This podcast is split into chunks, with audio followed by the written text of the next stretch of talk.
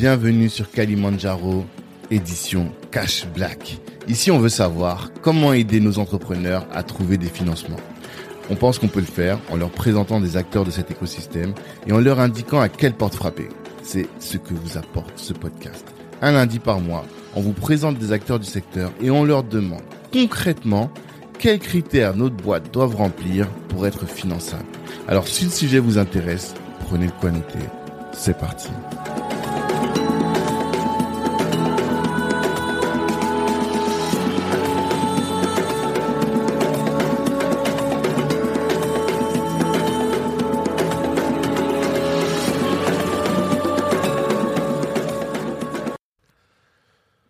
On est parti.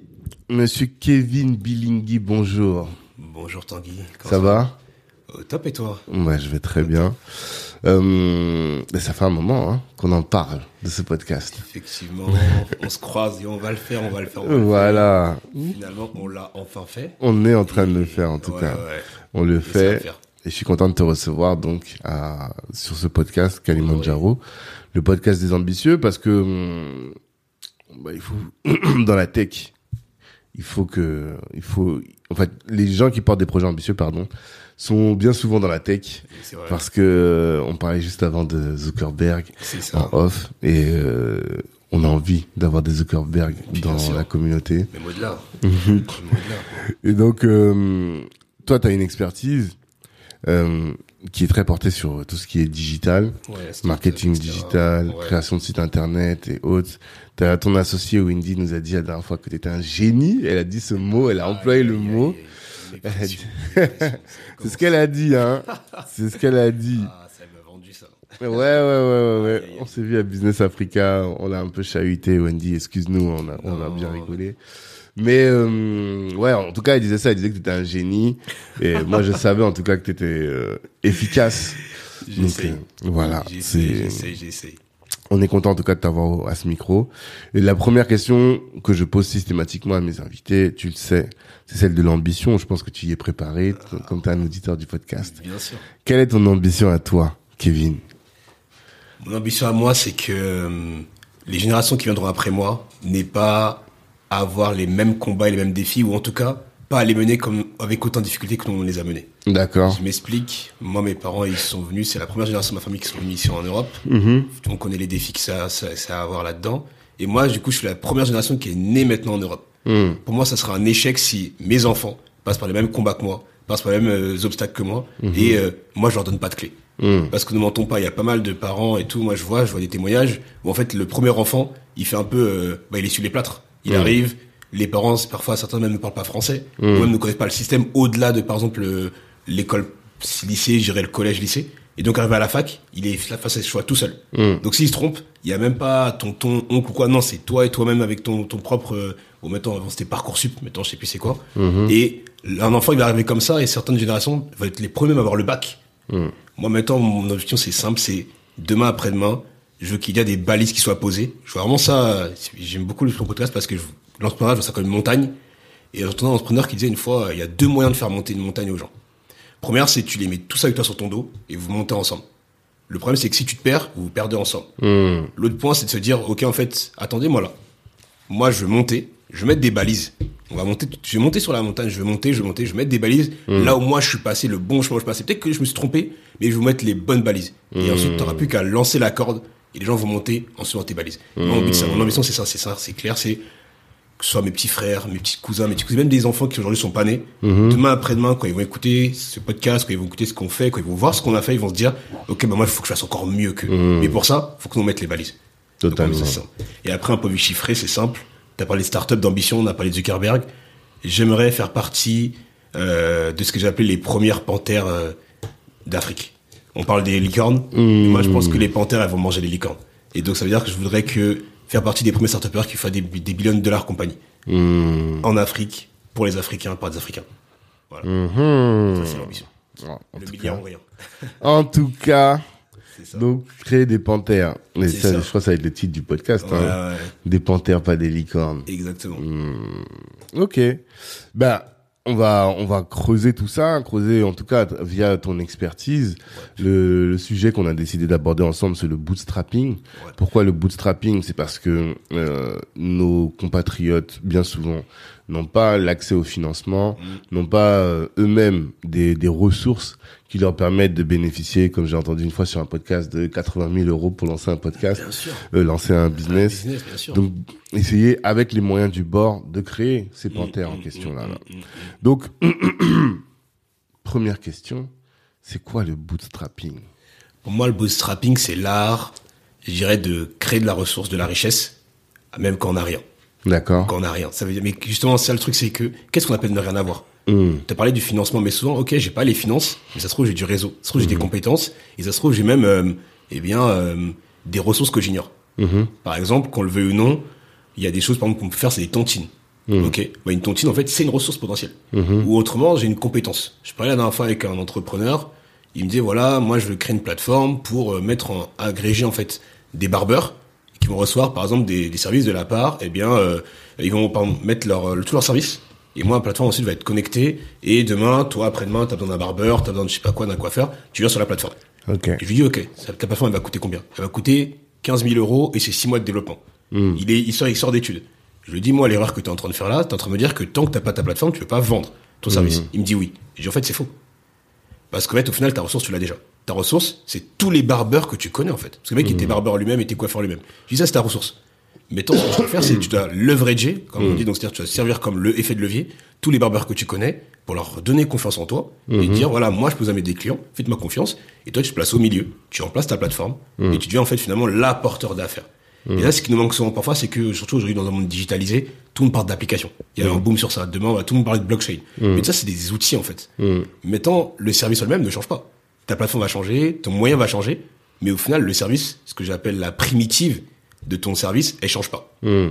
Donc là, le service, par exemple, que lui propose, c'était mettre en relation. Mise en relation, la seule ressource que ça demande, c'est du temps. Et après, du process derrière.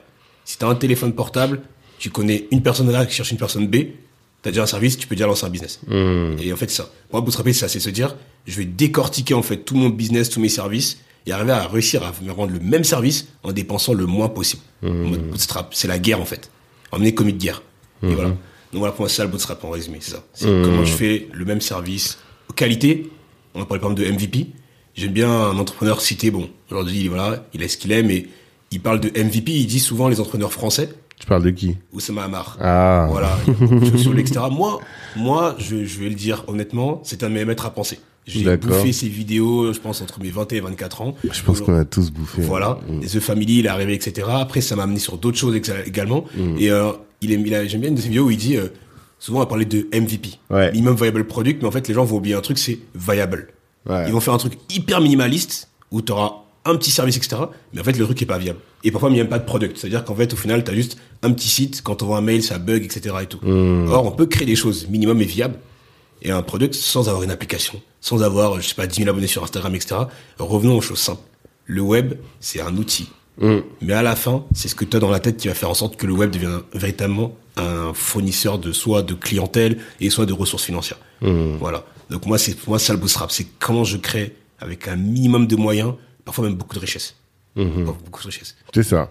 En fait, euh, j'ai bien aimé cette idée de l'outil, de pas forcément se focus sur l'outil, mais tu, ce que tu dis, c'est se focus plutôt sur le service. Et qu'une fois que tu auras un bon service, l'outil va venir derrière. Exactement. Mais chacun doit en fait se réfléchir à comment est-ce que euh, il se débrouille pour créer le bon service dont les gens ont besoin. Exactement. Et ensuite, à partir de là, trouver des solutions. Et peut-être même des solutions de financement, mais le fait d'avoir le service, ça veut dire que tu vas vendre des choses, Voilà. générer de la richesse, Exactement. et avec la richesse, ensuite, investir dans Voilà, ta solution. le levier. Exactement. Parce que de toute façon, le financeur, il va dire quoi? Est-ce que je peux faire de l'argent ou pas? Parce que c'est ça le problème aussi qu'on a souvent. Et ça, peut-être que c'est notre côté francophone, je sais pas, peut-être même les success stories qu'on a vus, on ne mentons pas, hein, de success stories. Et c'est Tanjay qui en parlait dans, dans des épisodes des épisodes de podcast, il disait que voilà, euh, Tonje Bakang, il Voilà. faut, faut expliquer hein, aussi Yes. qui a créé AfroStream, Yes. le, le Netflix Afro. Yes, yes, Ouais. à, à suivre, franchement, à suivre. Mm. Il est très discret en ce moment, mais franchement, si vous avez l'occasion d'aller voir même comment il raconte son aventure, etc. Mm. Il le dit à un moment donné, le financeur, quel que soit le niveau, ce qu'il va regarder, c'est, OK, combien Tangier, Kevin, Tanguy, peu importe, Charlène, etc., Wendy me rapportent. Mhm. Et Tangier, par exemple, arrivé à un niveau où il discutait avec des Orange, il discutait avec des grands groupes, etc. Mais à un moment donné, Ouais. ce qui a bloqué, bah, c'est l'investisseur, au bout d'un moment, il s'est dit, ouais, mais moi, je m'étends, mais est-ce que j'aurais, de l'autre côté, un retour sur investissement? C'est un pari. Donc quoi. du coup, exactement. Et du coup, bah pour vous côté bootstrap, c'est la même chose. Et moi, ce que j'aime avec le bootstrap, c'est ce côté, en fait, euh, et de notre côté, la force qu'on a, c'est que personne nous attend. Mm. Et donc, quand personne t'attend, mais pourquoi te limiter à te dire, il me faut à tout prix 50 000 euros pour démarrer, 20 000 euros pour démarrer, alors qu'aujourd'hui, t'as plein d'options, t'as plein d'astuces, t'as plein de choses gratuites Mm. que par exemple nos, nos proches avant n'avaient pas. T'as accès à des connaissances même à Harvard. Je sais que toi t'aimes beaucoup parler d'Harvard. Ouais. Aujourd'hui, concrètement, tu vas, tu tapes MOOC, Harvard, etc. Tu peux apprendre des cours, j'en sais rien, sur la, sur la data à Harvard. Ça devient un service que tu peux revendre derrière. Et ça le truc, c'est, partons du principe que, au final, ok, ils ont des ressources financières, mais l'intelligence, ce que tu peux faire avec ton cerveau, ça dépend que de toi.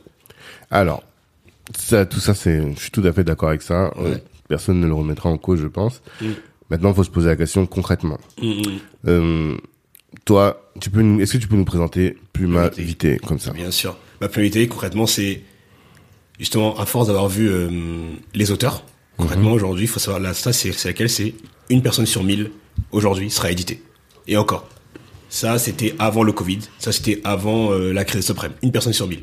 En sachant qu'en France, il y aurait un tiers des Français, seulement en France, hein, qui auraient soit un projet d'écriture, soit sont en train d'écrire un livre.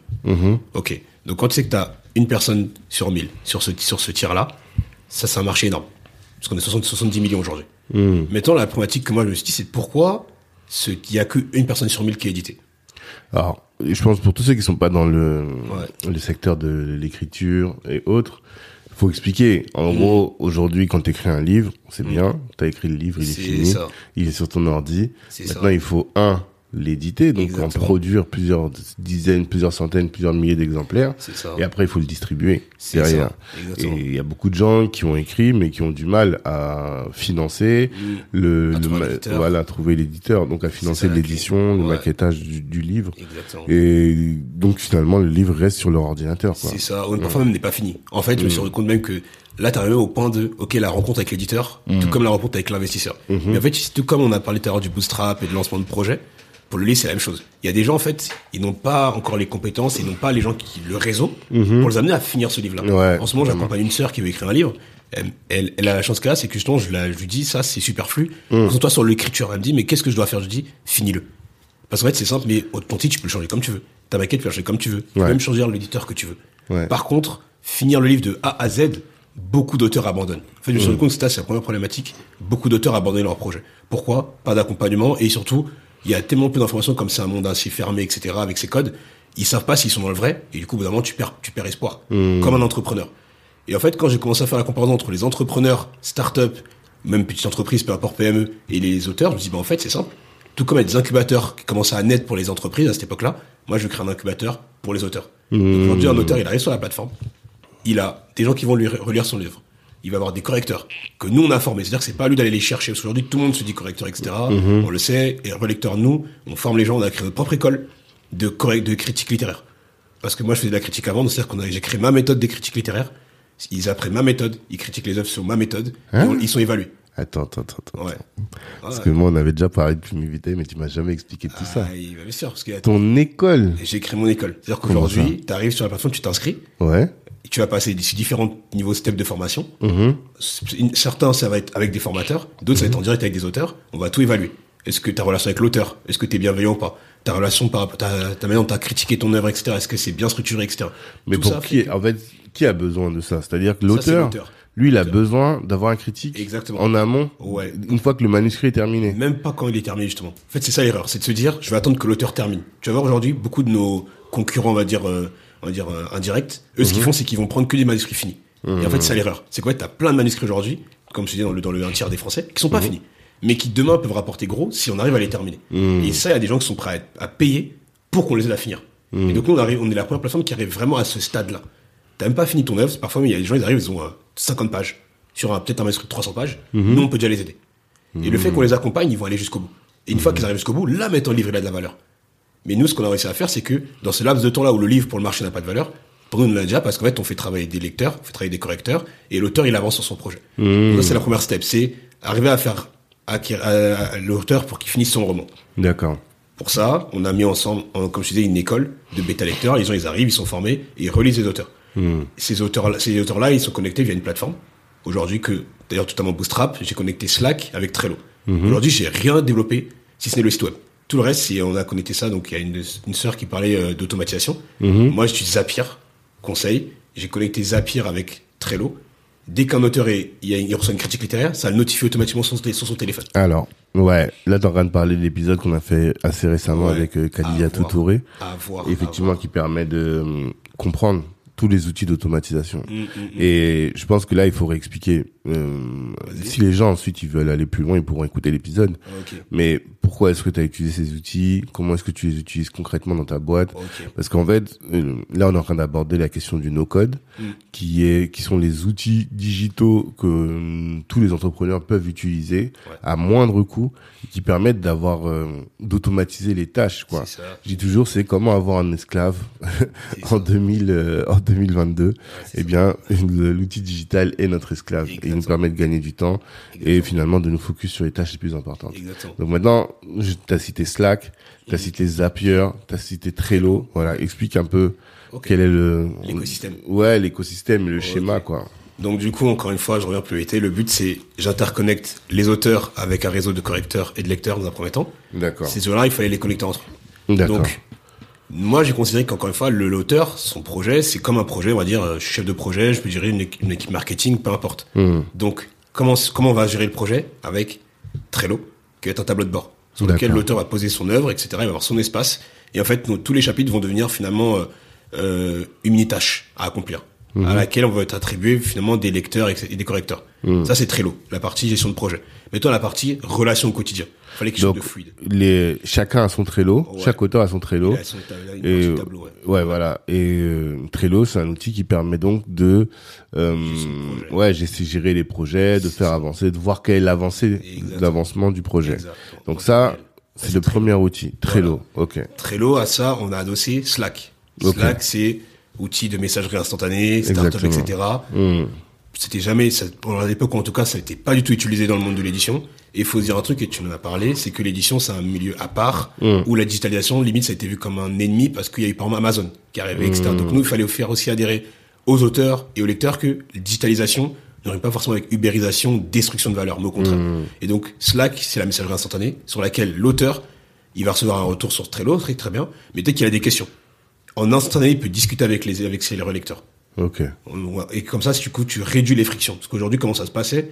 L'auteur envoyait son, son, son manuscrit et il s'envoyait des mails. Les mails, on le sait, mince, aspect, etc. Parfois, on s'envoie un mail pour une ligne. Là, avec Slack, tu réduis la friction, tu réduis le temps de réponse. Et du coup, forcément, le lecteur, il avance plus, l'auteur, avance plus vite. Mais sur le Slack, ils discutent en one-to-one. Discutent Un, un critique, euh, enfin un Ouais. éditeur avec chaque euh, auteur. C'est ça. Un- alors, un auteur, il va avoir ce qu'on appelle une, une chaîne, un channel, sur lequel il va avoir en fait tous ses relecteurs. Et donc, dès qu'un lecteur va lire son, sur, sur Trello et qu'il va faire un retour, il va se connecter avec l'auteur sur son channel et ils vont pouvoir discuter entre eux. Parfois, il y a des auteurs, ils ont euh, 5-6 relecteurs. Bah, Les 5-6 relecteurs, ils vont former comme ça un petit panel autour de l'auteur et ils vont pouvoir le soutenir, vont pouvoir lui donner des retours. Et parfois, c'est juste prendre des nouvelles. Et en fait, ça, on, on, on l'oublie, mais euh, tu- souvent, tu parlais, je pense que dans ton un épisode, tu as parlé de euh, charge mentale. Ouais. Et en fait, il faut dire que c'est la même chose pour un auteur, c'est la même chose pour un boulanger, peu importe. Ce sont des entrepreneurs, ces gens-là. Et du coup, juste se dire, j'ai reçu un message de quelqu'un qui me dit, comment avance ton œuvre aujourd'hui? Comment ça va? Hmm. Et ça a débloqué des trucs. Il y a des auteurs, ça fait quatre ans, ils sont chez nous. Il leur a fallu quatre ans pour finir. Hmm. Parce qu'ils étaient tout seuls. Et parce qu'un jour au lendemain, ils ont reçu du soutien. Et des gens qui les comprenaient, et parfois qui les comprenaient pas, mais qui prenaient le temps de se dire, ce projet-là qui tient à cœur, moi, je m'embarque avec dans ton aventure. Tu vois, on parlait tout à l'heure de vision de l'entrepreneur. Voilà, c'est pareil. Hmm. Totalement. En fait, vraiment, priorité, c'était ça le truc. C'était la vision, donc comment l'auteur, l'entrepreneur, il bâtit son entreprise. Mhm. Moi, j'ai pris le parallèle avec les lecteurs et en fait et les auteurs, et c'est la même chose. Mhm. Et donc là, je t'ai parlé de Slack, je t'ai parlé de Trello, très bien. Donc les deux, on pourrait dire, ils sont décorrélés.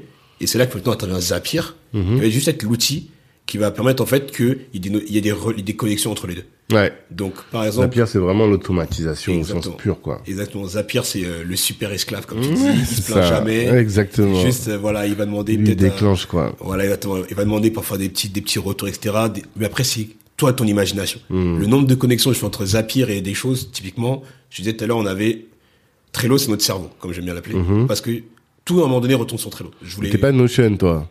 Je suis pas Notion. Parce qu'à l'époque, je crois que Notion n'était pas aussi poussé. J'ai lancé Priorité il y a 5 ans. Et Notion, je suis pas sûr que c'était aussi poussé. Hmm. Ouais, mais si mais aujourd'hui j'ai un ami qui me montre Notion, je me dis ah ouais. Ouais, franchement, bon après ça, Ouais ouais. c'est hum, moi je suis un fervent avocat de Notion, donc euh, Yes. je suis pas objectif. J'ai l'impression que j'ai Ah, des mais- actions là-bas, mais aujourd'hui comme tout est possible sur Notion, Hmm, en réalité aujourd'hui j'utilise même plus Trello, hmm, tu vois, parce que tu fais tes tableaux, ouais. voilà tes dashboards en termes de gestion de Ouais, projet. ouais. Notion est tellement complet que j'ai l'impression que. Trello n'est plus. euh, Bah, c'est vrai que tu vois, aujourd'hui, si c'est à refaire, et c'est Ouais. là on parlait souvent, et on en a parlé tout à l'heure en off, je passe toujours mon temps aussi, et c'est moi l'un des secrets du bootstrap, à chercher des outils. Ok. Tu peux pas être là, tu, tu veux bootstrapper, mais en fait, tu sais pas c'est quoi les outils, et t'es là sans, non. Tu dois toujours te demander c'est quoi les outils, c'est quoi les alternatives? Il y a Totalement. toujours mieux, en fait. Et Mm, du coup, effectivement, c'est vrai que j'ai un ami qui m'a montré Notion, lui, il a une boîte de RH, Ouais. il, il- je lui ai montré Trello, il m'a dit, mais, bah, comme toi, il m'a dit, mais toi, t'es, à l'âge de pierre. Eh, comment J'ai ça? pas dit ça. J'ai dit, Comment ça? J'ai dit mais Trello c'est moi je, moi, moi, je suis comme toi Trello. Je balançais à toi. Puis à un moment donné t'avais des codes promo Trello. Mais je crois que j'avais converti une partie de ma classe euh, en master à Trello. Enfin et là il arrive il me montre Notion et effectivement t'as des super connexions des choses que je suis même pas sûr que je pourrais refaire sur Trello. Et c'est ça le truc c'est toujours te dire ok c'est quoi les alternatives? Ouais, surtout ouais, quand t'es chef d'entreprise etc maintenant à l'époque euh, Trello, c'était sur le, c'était sur lequel on m'avait formé, Ouais. vu le potentiel. Et encore une fois, on revient sur cette idée-là aussi. Euh, priorité, quand j'ai lancé, j'étais étudiant et je voulais aller vite pour tester l'idée. Totalement. Voilà, ça aussi c'est un des secrets du bootstrap.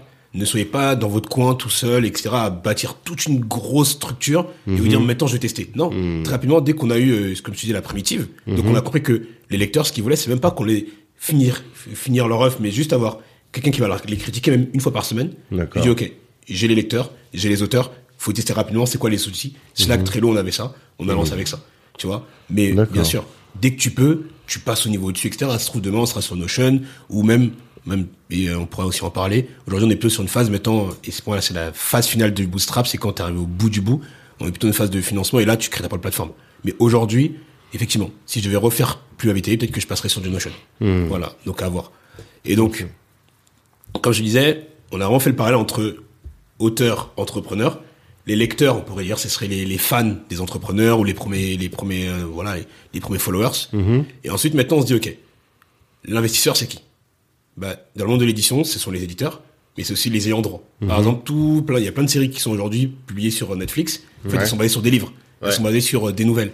Et ben, en fait, ça, c'est justement, c'est aussi la même chose. On est en train de développer ça sur PVT. C'est ça, c'est se dire, si aujourd'hui, il y a une facilité à trouver des investisseurs parce qu'on a des, on a des, on a des réseaux d'investisseurs, on a des réseaux de business angels, etc. PVT doit faire la même chose. On est vraiment, chez nous, on fait tout le parallèle. Aujourd'hui, au bout de cinq ans, on sait maintenant amener un projet jusqu'au premier investisseur qui est l'éditeur. Moi, demain, mon but, c'est, demain, je t'amène jusqu'à chez Netflix, je t'amène jusqu'à chez Disney, je t'amène jusqu'à chez Paramount et compagnie. Et donc, comme moi, je vois toutes ces plateformes qui sont en train d'être créées, Netflix et compagnie, là, j'ai appris qu'il y avait même euh, Paramount Plus, etc. Je me dis, ces gens-là, ils vont avoir besoin de quoi? De contenu. Exactement. Et ce contenu-là, que tu veux ou non, à un moment donné, ça passe par l'écrit. Ouais. Et donc, si aujourd'hui je suis capable d'accompagner un auteur qui va écrire un roman, pourquoi pas demain accompagner des scénaristes qui vont écrire des scénarios de films, ensuite que je vais pouvoir envoyer, eh bien, chez les éditeurs. Totalement. Et donc, pour ça, c'est pour ça que nous, de base, aussi par rapport à Trello et tout ça, tout ce qu'on a dit là, on a tout processé. C'est-à-dire qu'aujourd'hui, c'est vrai que je te parlais d'école, la manière dont on accompagne les auteurs, c'est unique en son genre. On a une manière d'accompagner les auteurs, on a une manière de les cadrer, on a une manière de les accompagner, et tous nos services sont pensés par rapport aux auteurs.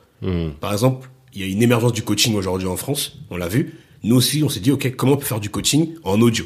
Et bien, en fait, c'est simple, on s'est dit, OK, on va faire des visios, les auteurs vont se connecter, ils vont être là, ils vont discuter. Et là, on est en train de tester ça. Et donc, le PMT que vous voyez aujourd'hui, en fait, nous, on est déjà en train d'innover à l'intérieur, là, pour que dans 5 ans encore, on prenne de l'avance. Parce que mon pari, c'est que ce qu'on est en train de construire là, cet incubateur-là, d'ici 2 à 3 ans, il y aura deux, deux sortes d'acteurs. Il y aura les indépendants comme nous, mais il y aura aussi, bah, tout comme euh, la BPI et ou Xavier Niel ont aussi leurs incubateurs, demain aussi, il y aura aussi également des maisons d'édition qui vont avoir leur incubateur. Et donc, du coup, ça devenir nos concurrents. C'est-à-dire que pour l'instant, il n'y a pas d'autres euh, incubateurs a pas d'auteurs. d'autres incubateurs d'auteurs. En fait, le, le modèle, il est archi compliqué. Parce que, comme je te disais, on parlait, on parlait, d'Oussama Hamar et de The Family. Le modèle, c'est lequel? C'est, je dois trouver, je dois spotter, je dois scouter les meilleurs auteurs, comme ils scoutent les meilleurs entrepreneurs. Je dois les accompagner jusqu'à ce qu'ils fassent leur levée de fonds ou que, en tout cas, ça devienne rentable. Donc, euh, pour moi, qu'ils aient, qu'ils aient, qu'ils aient un éditeur ou un ayant droit qui rachète leur droit. Et là, maintenant, je capitalise sur le fait qu'ils aient ce contrat-là pour aller chercher d'autres auteurs, etc. et nourrir ma plateforme. Et dans le même temps. Mais toi, tu t'as pas le Enfin, quelqu'un qui a déjà écrit son livre, en fait, il vient, il vient pas chez toi. Les gens qui viennent chez toi, c'est des gens qui sont plutôt au stade de projet. C'est ça. C'est ça. C'est ça. Mais, justement, là, tu poses la bonne question. On s'est dit, comment capter, mettons, ceux qui sont passés de l'autre côté? Hmm. Et bien, du coup, pareil. Quand je suis entrepreneur, j'ai besoin de quoi? Une fois que j'ai mon outil. Une fois que ça tourne. J'ai besoin de communication. Et en fait, autant le digital, on va dire, tu parlais de, digitalisation, etc. Le marketing digital aujourd'hui, c'est pas une question. Dans l'édition, c'est une question encore. Et en fait, c'est ça le truc, c'est qu'aujourd'hui, on a compris maintenant, ok, comment je bâtis le projet jusqu'à l'édition. Mettons, moi, je suis sur l'après. Comment je le rends rentable? Et c'est ce qu'un incubateur fait. L'incubateur va t'expliquer d'abord comment manager ton modèle économique, etc. Une fois que ta boîte est lancée, on va optimiser. Bah, nous, c'est pareil. Là, on est dans la deuxième phase qui est comment faire pour qu'un projet soit rentable? Il faut pouvoir communiquer sur lui. Et donc là, on est en train de réfléchir à des services maintenant de communication à dédiés aux, aux éditeurs, aux auteurs. Et du coup, même si ton projet est fini, tu peux venir nous voir. Ok. Et du coup, c'est le truc. Mais tu vois l'intérêt du podcast, parce que on parle de toi et moi depuis des années maintenant. Ouais, et euh, je savais que tu étais sur plus, plus m'inviter, mais Ouais. j'oriente vers toi uniquement les gens qui cherchent des devs. Ouais. Alors que pas plus tard qu'hier, Ouais. euh, parce que les gens ne savent pas, mais Kevin est membre de Black Network et référencé sur l'annuaire. Yes. Et donc, euh, il- pas plus tard qu'hier, il y a une fille qui m'a appelé, qui a euh, rédigé un bouquin Ok. et qui souhaite justement être mise en relation avec des éditeurs et éditeurs. tout. La clé. Et donc elle, le truc il est déjà rédigé, il est sous format euh, digital, Ok, euh, numérique. Mais elle a besoin donc de, de, de l'étape d'après. Et à aucun moment je me suis dit tiens, il faut que je la mette en contact avec toi. Ouais. Tu vois Ouais. Alors que là, je sais que direct dès qu'on va dès qu'on va finir là, je vais faire la mise en relation. Ouais. Mais euh, ok, je vois très bien. Je vois très bien. Mais alors, t'as as commencé à expliquer. On, on, je, je pense pas qu'on soit allé au bout de ça. Ouais. Trello. Mm. Donc pour le, le son de projet, projet. d'abord, il est sur Trello. Ouais. Ensuite, donc moi j'ai parlé de Notion, mais toi Mm. tu, tu parles surtout de Zapier, Ouais. euh, de Slack plutôt. Ouais. Slack qui est donc une messagerie et c'est l'endroit où les gens vont discuter. Et ensuite Slack, euh, tu fais une, une- un Zapier, tu fais une comment Connexion. appelle? Des Ouais, connexions, zap, voilà, un zap. Ouais.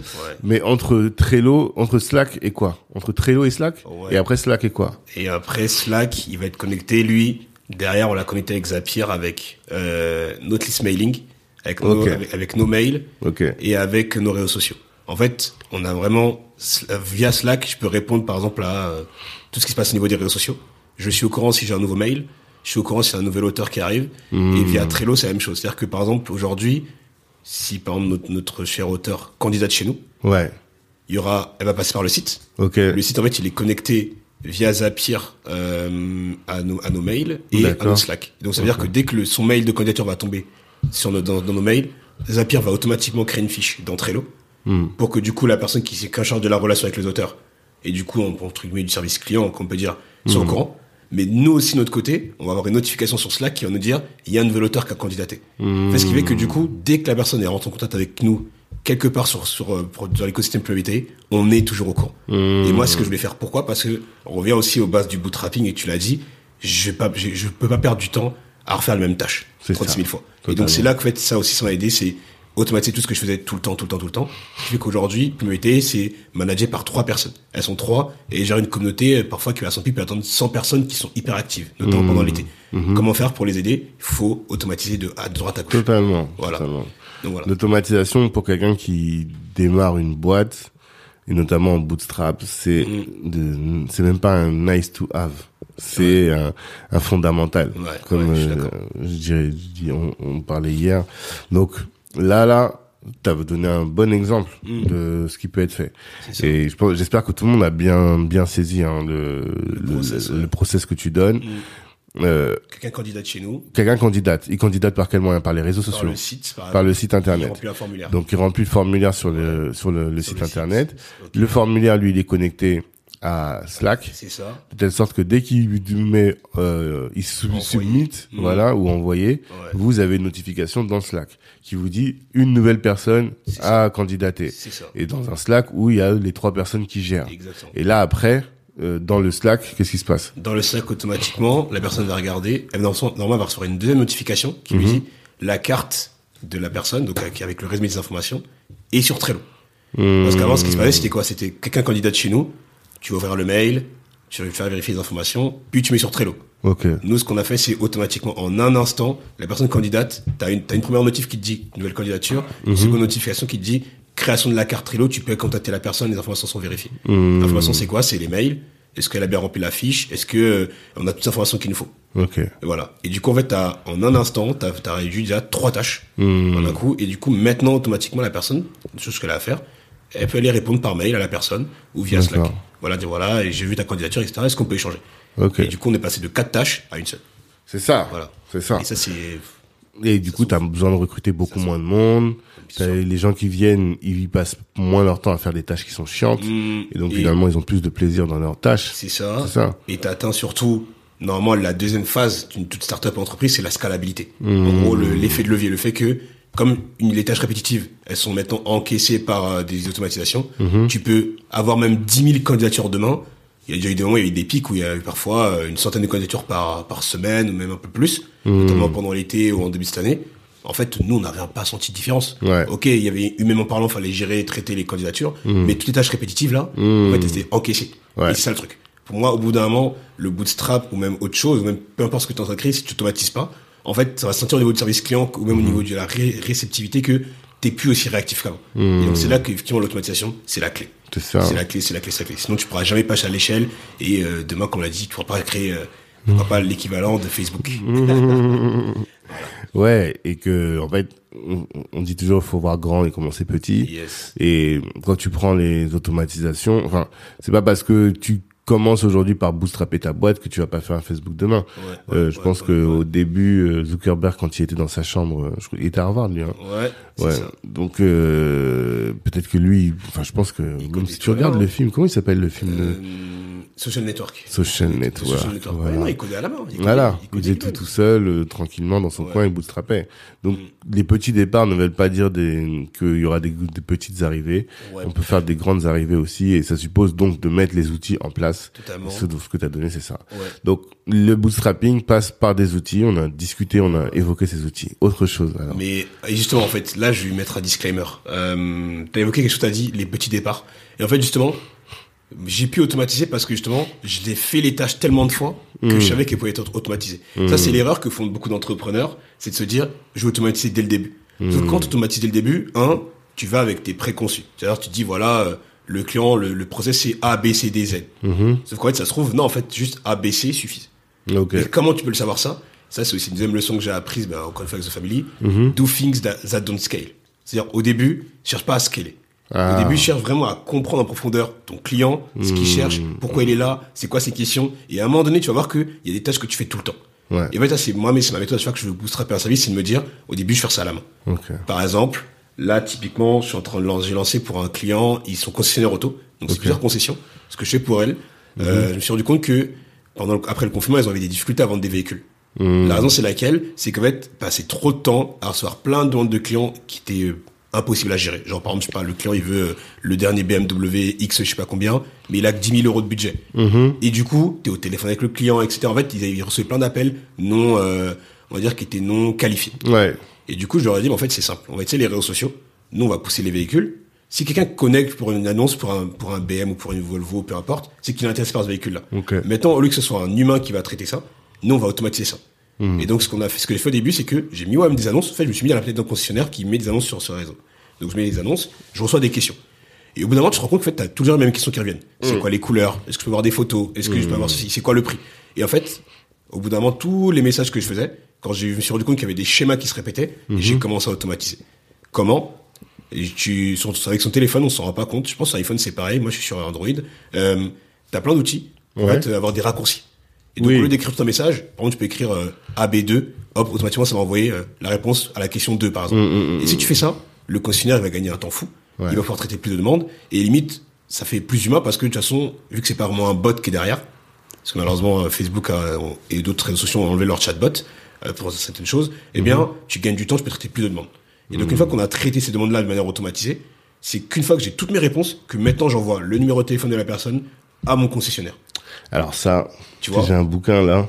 Tu vois Mais ça, j'aurais pas pu le faire, tu vois, si j'avais pas fait les choses par moi, si j'avais voulu tout automatiser. Ah, Tu connais bien sûr.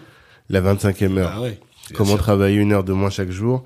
Yes. Et euh, là, tu m'as, en parlant, tu m'as Mhm. saucé parce qu'il faut que je revienne là-dessus. Ah, bien sûr. Toutes les toutes les réponses automatiques Mm. que tu peux créer Et là, ce que tu viens de dire, c'est hyper important. Ouais. Par exemple, euh, moi, je passe énormément de temps à, rédi- à écrire aux gens, voilà les conditions d'adhésion, Mmh. euh, Ouais. voilà, euh, ou bien ne serait-ce que merci, des gens qui me disent oui, j'ai beaucoup aimé ton podcast, merci, tu vois, juste merci pour le temps que tu nous as accordé. nanana. En fait, créer des petites automatisations comme ça, boum, mais pas automatiser. Mais là, c'est ça qui est intéressant dans ce que tu dis. En fait, en automatisation, en général, on pense à euh, Déshumanisation. déshumanisation et c'est le la boîte la le, le, le- la, la solution qui répond le Ouais. robot qui répond C'est ça. alors que là ce que toi tu dis c'est autre chose c'est par exemple tu peux bien mettre euh, la personne s'appelle Sylvie ou ça. voilà Voilà. si euh, bonjour Sylvie Exactement. après t'écris AB2 comme tu dis Exactement. et Et hop. AB2 boum lui Voilà. envoie le message et là ça reste humain Exactement. Ah, c'est trop lourd c'est Ouais, vrai franchement on Euh, néglige ça et tu vois je te dis le bouquin il est là hein. Mmh. j'ai Ah, même euh, vois, est- des post-it et tout euh, Mais mais ouais En fait, bah, et c'est ça le truc. Euh, c'est tout le truc de Down Scale. Tu Mm. pour moi, tu vas jamais automatiser tant que t'as pas mal. Et quand Ouais. ça peut avoir mal, c'est quand t'as tellement envoyé, comme tu dis, le nombre de fois, merci Sylvie, merci Gaëtan, qu'au bout d'un moment, tu dis, mais ça fait 100 fois, je, je dis merci, y a pas moyen. En fait, tant que t'as pas mal, là, tu vas jamais automatiser. Moi, l'automatisation, je te dis, euh, surtout quand tu commences ta première boîte, tu sais, t'es zélé, tu vois, j'avais 21, 22, je dis, ah, moi, je gérais, je vais faire ça tout seul, etc., je gérais tout, tout seul à ce niveau-là et tout. Mais à un moment donné, en fait, tu te dis, j'ai 24 heures dans une journée, et même en 24 heures, j'ai même pas réussi à répondre à tous les messages, à tous les mails. à un moment donné, t'as mal. Parce que tu dis, si j'arrive pas à leur répondre à tous en même temps, ou à leur répondre assez vite, je perds des clients, je perds du temps, et surtout, tu fais pas des choses plus qualitatives. Totalement. Et ça, le truc, en fait, c'est qu'en fait, y a, si t'as pas mal, et si tu te rends pas compte que t'as d'autres choses à faire, Ouais. tu vas jamais, tu vas jamais automatiser. Aujourd'hui, c'est un plaisir de me dire, toute cette partie, euh, je reçois, on reçoit une candidature, et à tout le, tout le, le, cli- le client ou l'utilisateur, juste comment vraiment il a besoin d'un humain, tout est géré automatiquement. Mais c'est un Mmh. plaisir. Parce que comme tu as dit tout à l'heure, les gens, ils sont mobilisés pour les bonnes choses, quelque chose qui apporte de la valeur. Toi, tu peux réfléchir à autre chose, et surtout, tu dis, ça, c'est géré. T'as pas ce côté, ah, est-ce que Charlotte, elle a regardé ça? Est-ce que Franklin, il a bien regardé le mail de... Non, en fait, tu sais que Mmh. tout ça, c'est absorbé, c'est géré. Et on arrive pour les choses vraiment qui apportent de la valeur. Maintenant, et c'est ça le truc, si tu vas trop vite sur cette étape-là, tu connais pas bien ta boîte, tu connais pas tes process, n'automatise pas. Parce que tu vas forcément te tromper. Par exemple, voilà, moi, je suis pas concessionnaire auto. Mmh. Moi, je suis du mec du digital et je sais gérer les services clients et les process. Moi, ce que je kiffe, c'est vraiment, et ça, c'est vrai que vraiment, j'ai aimé avec euh, Pluralité, c'est ce côté process. Je Ouais. kiffe ça. Mhm. Et du coup, moi, ce que j'ai, moi, ce que j'ai fait, c'est, ok, je me suis mis dans la peau du concessionnaire auto. Et donc, pendant un mois, j'envoyais les messages moi-même à la main. Pendant un mois. Jusqu'à ce qu'au bout d'un moment, je me rends compte qu'il y a des schémas. Tant que t'as pas ce schéma-là, et t'es pas sûr à 100% que si j'ai toutes ces questions-là, j'ai répondu à toutes les questions d'un utilisateur, tu veux pas automatiser. Tu Totalement. auras des hypothèses externes. Et du coup, euh, j'arrive que c'est même ça l'une des clés du bootstrap. C'est de se dire que, comme en mode bootstrap, observe. Pose-toi des bonnes questions. Est-ce que j'ai bien compris le marché? Est-ce que j'ai bien compris le client? Sois au contact du client tout le temps, tout le temps, tout le temps, parce que le jour où tu voudras hyper automatique, tu vas sortir de la boucle, Mmh. faudra pas que le client soit perdu parce que d'un coup, finalement, c'est plus la même expérience. Ouais, bah oui. Alors que je pense qu'il n'y a rien de plus euh, énervant Mm. que de se retrouver face à quelqu'un qui... Enfin, se retrouver face à, un- à une machine, tu ça. vois. Euh, dans le podcast là qui est sorti la semaine dernière, euh, Sandy, la Bena Africa, Ok. elle disait que en Afrique, elle a retrouvé son humanité Mm. et ça participe de ça, tu vois, d'avoir des vrais gens, des gens Exactement. qui sont dans le, le- la relation réelle. Mm, Et si on commence à être trop dans l'automatisation, bah finalement ton business se déshumanise. Ça. Et je pense pas qu'on sera dans l'Ubuntu véritablement, on sera pas dans le, le business à l'africaine. Mm. Et là, là, ce que tu dis, c'est automatiser, certes, mais trouver un moyen de rester humain. Ouais. En tout cas, sur cette dimension-là, là, Ouais. euh, et les gens peuvent comprendre que tu vas pas t'amuser à refaire toujours les mêmes choses, tu vois non plus. Ça, ouais. Bah, fait, c'est pour ça. C'est, euh, tu m'as rappelé quelque chose. Je crois que ça s'appelle euh, l'androrythme. En fait, aujourd'hui, il y a un, il y a un Le monsieur quoi dit l'andro, donc pour homme, Ouais. et rythme. Et en gros, il disait c'est un mix entre les algorithmes, ok, donc ça veut dire voilà, ce côté euh, Ah. c'est- c'est automatique, etc. Mais au rythme des hommes. Et donc en tant qu'humain. Et donc il y a un mix à, à trouver entre les deux. Or, Aujourd'hui, on est dans un monde où j'ai l'impression que les gens, et on en parlait tout à l'heure, que ce soit pour euh, les confrontations salariés, entrepreneurs, Mm. euh, automatisé, pas automatisé, en fait, t'as un rythme entre les deux. L'androrythme, où c'est, on va, on va être, on va être, ok, on va rythmer ça avec de l'automatisation, etc. Mais il y aura aussi de l'humain derrière, androrythme. Je connaissais pas du tout. Ouais. Androrythme, C'est ouais. un, un anglicisme. Ouais, androrythme. Et du coup, en fait, C'est ça le truc, c'est, en tant qu'entrepreneur, on, on- sait où on peut apporter de la valeur, on sait où on peut automatiser, mais sans perdre le client. Et du coup, c'est ça aussi que nous on fait, c'est que ok, on peut automatiser, mais s'il y a une question qu'on n'a pas prévue, on va pas dire bah, il va se débrouiller avec le robot. Non, tu reprends la main et tu accompagnes la personne, tu la ramènes dans le dans le flux en fait. Et ça c'est que, quelque chose que les gens ne font plus, c'est qu'ils ont tellement automatisé qu'à la fin ils disent bon si la personne ne peut pas se débrouiller, bah c'est pas grave, euh, le robot va va se lasser, va s'occuper d'elle. et non, et c'est le truc. Après, le deuxième chose aussi que je dirais au niveau du bootstrap, et ce qui fait qu'aujourd'hui, Popularité est là où on est, c'est que euh, faut pas aller dans le marché avec des idées préconçues. Par exemple, je te disais, pourquoi j'ai créé Plume Vitae, c'est parce que, à la base, moi-même, j'étais critique littéraire, et euh, j'ai écrit, j'ai écrit un peu, tu vois. Du coup, je connaissais un peu les problématiques de ces gens-là. Mais en réalité, l'erreur que j'aurais pu faire, c'est de me dire, je connais leurs leurs problèmes vu que j'étais dedans. Ouais. Et ce que, ce que j'ai fait, non. Études de marché. J'en ai fait deux années de suite. Où j'ai posé des questions, etc. Pourquoi? Parce que du coup, quand tu connais les besoins fondamentaux des gens, après, tu retrouves, comme je disais tout à l'heure, la primitive. La raison pour laquelle les gens vont aller sur ton site. Euh, Instagram, à l'époque, les gens, ils y allaient, c'est bête, hein, mais pour les filtres. Pourquoi ça marchait? Parce que c'est la seule plateforme où tu peux mettre une photo et il y avait plein de filtres. Ouais. Et t'as pas besoin de, t'as pas besoin de savoir coder, Photoshop ou compagnie. Les gens venaient filtrer leurs photos et ils s'en allaient en fait. Ouais. Et quand est-ce que les gens ont commencé à rester sur Instagram C'est le moment où il y a eu cette idée de euh, mise en relation de discussion. Parce qu'avant c'était très euh, toi ton espace tout seul. Et un jour les gens se sont rendus compte que en fait les gens qui prennent des photos, ben ils voudraient bien en fait partager avec d'autres gens. Et c'est devenu à ce moment-là un réseau social. Tu vois? Ben là c'est pareil. Il y avait une double primitive. La première c'était effectivement ce côté les filtres et ensuite il y avait ce côté social. Toi c'est pareil. Peu importe ton service, tu dois réfléchir à pourquoi les gens fondamentalement ils vont venir chez moi et est-ce que je peux remplacer ça par au début par des trucs à la main? Tu vois? Mais comment? Parce que je suis d'accord Ouais. avec ce que tu dis, Ouais. mais faut que tu sois là tu te poses et tu te dis, mais comment je fais? Ouais. Tu vois, comment est-ce que tu, c'est quoi, est-ce que tu as des frameworks d'analyse pour pouvoir comprendre, essayer de comprendre le besoin fondamental de chacun Ouais. Tu Bah, vois? première chose, je dirais, euh, va parler avec tes clients, en fait. Ouais. Va leur parler. En fait, euh, c'est la première chose. Si t'es là dans ton coin tout seul à vouloir réfléchir, tu auras des idées, mais tu auras tes propres idées. Par contre, tu vas, on reprend le gars qui avait son projet avec les barbeurs. Ouais. Si tu vas parler avec un barbeur, tu dis voilà, aujourd'hui, est-ce que tu voudrais aller sur une plateforme qui fait ça, ça, ça, ça? Il va te dire non. Par contre, moi, j'aimerais bien ça. Après, tu vas, tu vas parler à un autre barbeur, il va dire ouais, mais par contre, moi, j'aimerais bien ça. En fait, le il revient tout le temps. Ok, bah, c'est ça qu'ils veulent. Alors que s'il était tout seul dans son coin, il aurait pu dire, moi, je vais mettre ça, je vais mettre ça, et super, il y aura un algorithme et tout. Ouais, mais le barbeur, il veut pas tout ça. Tu vois? Bah, là, c'est pareil. Première, première chose, c'est, je pose des questions, on va dire, à un petit panel. Ensuite, tu vas les tester maintenant à grande échelle. Et là, tu poses des questions à davantage de personnes. Et, une fois- et à un bout d'un moment, tu vas voir qu'il y aura des grandes verticales qui vont sortir. Et c'est là maintenant que tu vas trouver tes petites primitives. Pour moi, c'est ça le secret. Tu peux pas te dire, ouais, tu vas, tu, tu prends tel livre, etc. Non. Va parler avec les gens. Et ça, c'est ce qui manque à beaucoup, c'est que ils vont développer leur coin tout seuls. Un site web, une plateforme, peu importe. Une fois qu'ils auront tout fini, considérant que c'est fini pour eux, ils vont la présenter au monde. Et ça, c'est l'ancienne façon de faire. Aujourd'hui, tu, franchement, moi, j'ai eu des idées, parce que par exemple, pendant le confinement, il y a eu plein de gens qui ont fait des lives. Ouais. Il y avait plein, il y a eu l'explosion des lives. Que ça. Et, et en fait, c'est bête, mais des gens, ils balançaient des idées ou ils balançaient des besoins en live. Et je me dis, mais en fait, si je prends cette idée-là, si j'avais le temps, je la développerais. Demain, t'as plein de clients. Typiquement, euh, je parlais à un frère qui disait qu'il l'avait, qu'il avait testé. Pendant le confinement, il y avait ces pratiques-là de, j'ai des colis à envoyer en Afrique. Comment je fais? Oh, il faut que j'attende que quelqu'un part. Par exemple, moi, je suis congolais, donc au Congo, je lui laisse mes colis, mais je suis pas sûr, je la connais pas forcément, etc. Et il l'amène avec elle. Totalement. Ça, c'est un problématique que nous, on connaît. Et un gars, il s'est dit, bah, en fait, c'est ça, je vais créer une application où les gens vont mettre, voilà, moi, je voyage de telle date à telle date. Oui. Comment il s'appelle? Tu vois? Et C'est une sœur là, Urs- Ursula, non C'est pas elle? Je crois, ouais. Ouais, ouais, si. ouais, je oui, oui, crois. elle avait fait Mais- ça. Et un frère, du coup, me disait que je crois, là, il y a, je crois c'est la Poste Mhm. qui est serait en train aussi de développer ça, tu vois. Ah ouais Parce qu'ils se sont rendus compte qu'il y a un besoin. Et c'est ça, et ça, tu vois, ça, c'est ça, ça de mes combats. Tu parlais d'ambition tout à l'heure. Mon ambition, c'est que demain, ce soit nous, afro, on règle nos pratiques pour nous. Parce Bien que, sûr. ne mentons pas, plume invitée, qui est ou qui est pas, le monde de l'édition, il va tourner quand même. Par contre, en Afrique, un plume invitée, c'est hyper important. Parce Pourquoi? que t'as pas la même structuration du monde de la- de l'écriture comme ici en France. Et donc, avoir un acteur qui arrive à, comme ça, agréger les acteurs, à mettre des règles en place, etc. En Afrique, il y a plein de secteurs, on en a besoin. Alors qu'ici, en Europe, finalement, en Occident, en fait, si on fait, on regarde bien les choses, on est dans l'optimisation.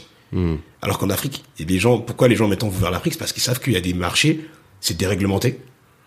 Il y a plein de potentialités et en fait c'est beaucoup de euh, d'informel.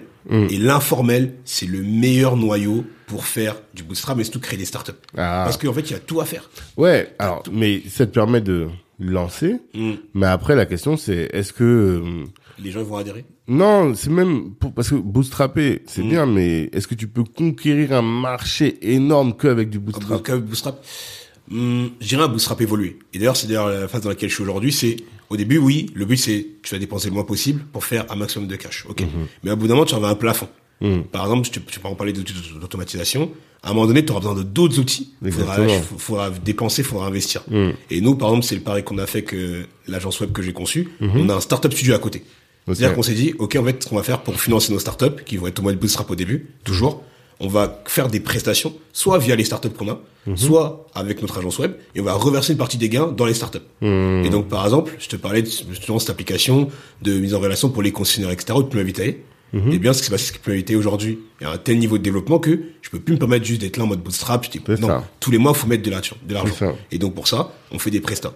Ouais. T'as Maintenant- levé des fonds aussi. Voilà. Et maintenant, c'est ça. Maintenant, la troisième phase, c'est ça. Une fois que tu as bootstrappé et que tu as maintenant assez de clients et que le service tourne, pour moi, euh, bon, ça me demande de, bien évidemment de suivre la donnée. Mais si tu penses que tes données, elles sont claires et tout, etc., tu sais où tu vas, tu as une bonne vision. Là, maintenant, avec ce que tu as fait en bootstrap, va voir une banque, va voir même des financeurs. Voilà, on sait que vous, avec le temps, vous êtes monter un, quelque chose de pas mal, un fonds, avec nous, avec nos valeurs, etc.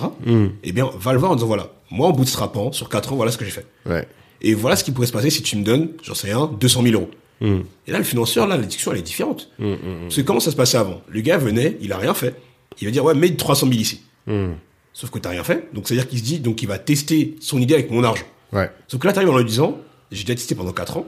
Je sais où mettre l'argent parce que j'ai tout testé. Et surtout, je suis déjà en train de gagner de l'argent. Je vais en gagner plus et tu vas aussi en gagner. Totalement. Et là, la discussion est différente. Et donc, ouais, pour moi, euh, en bootstrapant, oui, tu peux conquérir des marchés. Je crois que une boîte qui avait bootstrap pendant longtemps, je crois, c'était euh, Mailchimp. Je crois qu'ils sont encore bootstrap. hein. Ouais, ils sont encore que- bootstrap. Mais alors, Mailchimp, pour ceux qui connaissent pas, ceux qui sont inscrits à la newsletter Black Network, les mails que vous recevez, c'est Mailchimp. Ouais.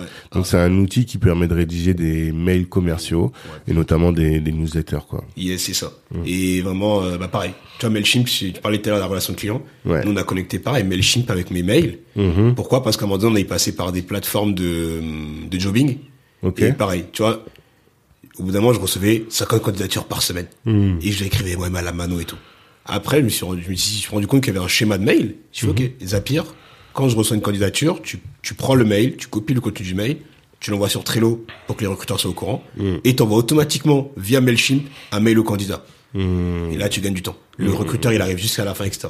Et du coup, tu vois, c'est ça aussi, mais tous ces outils-là, faut les payer. Ouais. Et du coup, c'est ça le truc, c'est qu'à chaque fois, ok, tu peux avoir des idées, il faut les payer. Et d'ailleurs, euh, un de mes problèmes à moi, c'est que je prends des idées et qui dépassent à chaque fois, euh, on va dire, euh, pas ce que j'ai dans les poches, mais euh, ce que j'ai là à l'heure actuelle, tu vois. Donc, faut toujours trouver des idées sur, ok, je peux pas mettre euh, là 50 000 euros maintenant. Comment je vais faire? Ok, on va bootstrapper par là, on va faire un chemin par là, vas-y, on va faire un partenariat avec tel. Et finalement, là où tu dépenses 50 000, tu as dépensé plus que 10 000 euros, tu vois. Ouais. Mais au bout d'un moment, comme tu l'as dit, euh, faut mettre des thunes. C'est ça. Si tu veux scaler, conquérir trois, quatre marchés, par exemple là, moi j'ai une vision, l'un des plus gros marchés euh, en Europe du livre, c'est le, c'est l'allemand. Mhm. je, je peux pas, je peux pas m'amuser à bootstrapper en Allemagne. Là, j'ai envie vraiment d'y aller en mode sérieux. Donc, je cherche maintenant à lever des fonds. Mais quand je vais voir les leveurs de fonds, c'est un autre game. Tu vois, pareil, là, je fais appel à un gars pour des subventions.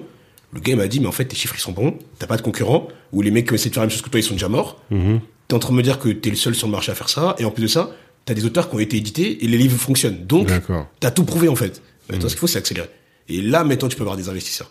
Et du coup, mais cette phase-là, entre 0 à, comme ils appellent 0 à 1, c'est la famille, donc c'est-à-dire que de 0 où j'ai pas de clients à 1, c'est-à-dire, je connais mon schéma de vente, je connais mes clients, je connais mon marché. Ça, là, parfois, ça peut prendre 3 ans, 2 ans, 4 ans, 1 an, 6 mois, ça dépend de ce que tu fais, tu vois. Totalement. Et une fois que t'as ça, là, va avoir des financeurs, va avoir des banques, etc. Maintenant, tu me diras, ouais, mais il y a des services où on peut pas bootstrapper, etc. Par exemple, je sais pas, euh, la, cuisine, euh, la cuisine.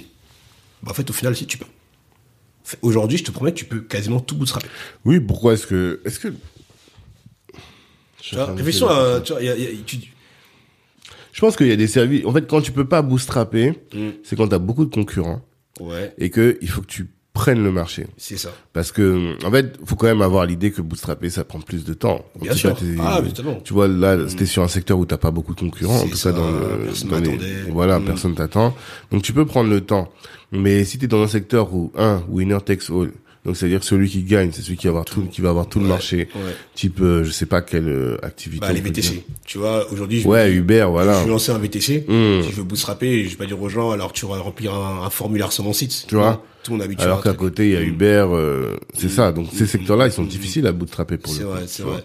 Et t'as besoin de lever des fonds assez rapidement. Ouais. Après, tu peux aussi te dire, je bootstrapper sur une niche. Voilà, c'est ce que j'allais dire. Voilà. Sauf si tu es sur un truc où tu sais que, par exemple, euh, je pense qu'il y, a un- il y a un sujet sur la sécurité des femmes dans les Uber. Ouais, nice. Tu vois, Mm, a- mm, je pense qu'il y a un vrai, vrai, vrai, vrai, vrai sujet. sûr.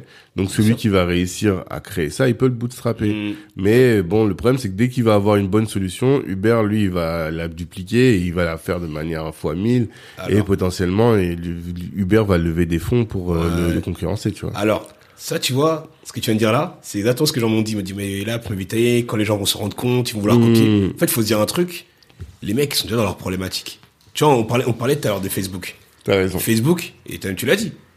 Est-ce qu'aujourd'hui, ils créent des nouvelles choses? À, à, mis à part le métaverse Non, au final, qu'est-ce qu'ils vont faire? Ils vont regarder ce qui se passe en Chine, ils vont regarder ce qui se passe au Brésil, au Congo, ou peu importe au Cap Vert. Il rachète Ils rachètent, oui, ils il copient. ouais. Ils copient. Euh, J'aime beaucoup le podcast Business War. Ouais. Guerre de business. Guerre de voilà. business. Ils l'ont fait en français en anglais. J'en ai été écouter l'épisode Facebook versus Snapchat. Ouais. C'est que des combats de copie, en fait. Parce que Exactement. le gars, en fait, il est dépassé. Il comprend pas comment ils ont fait.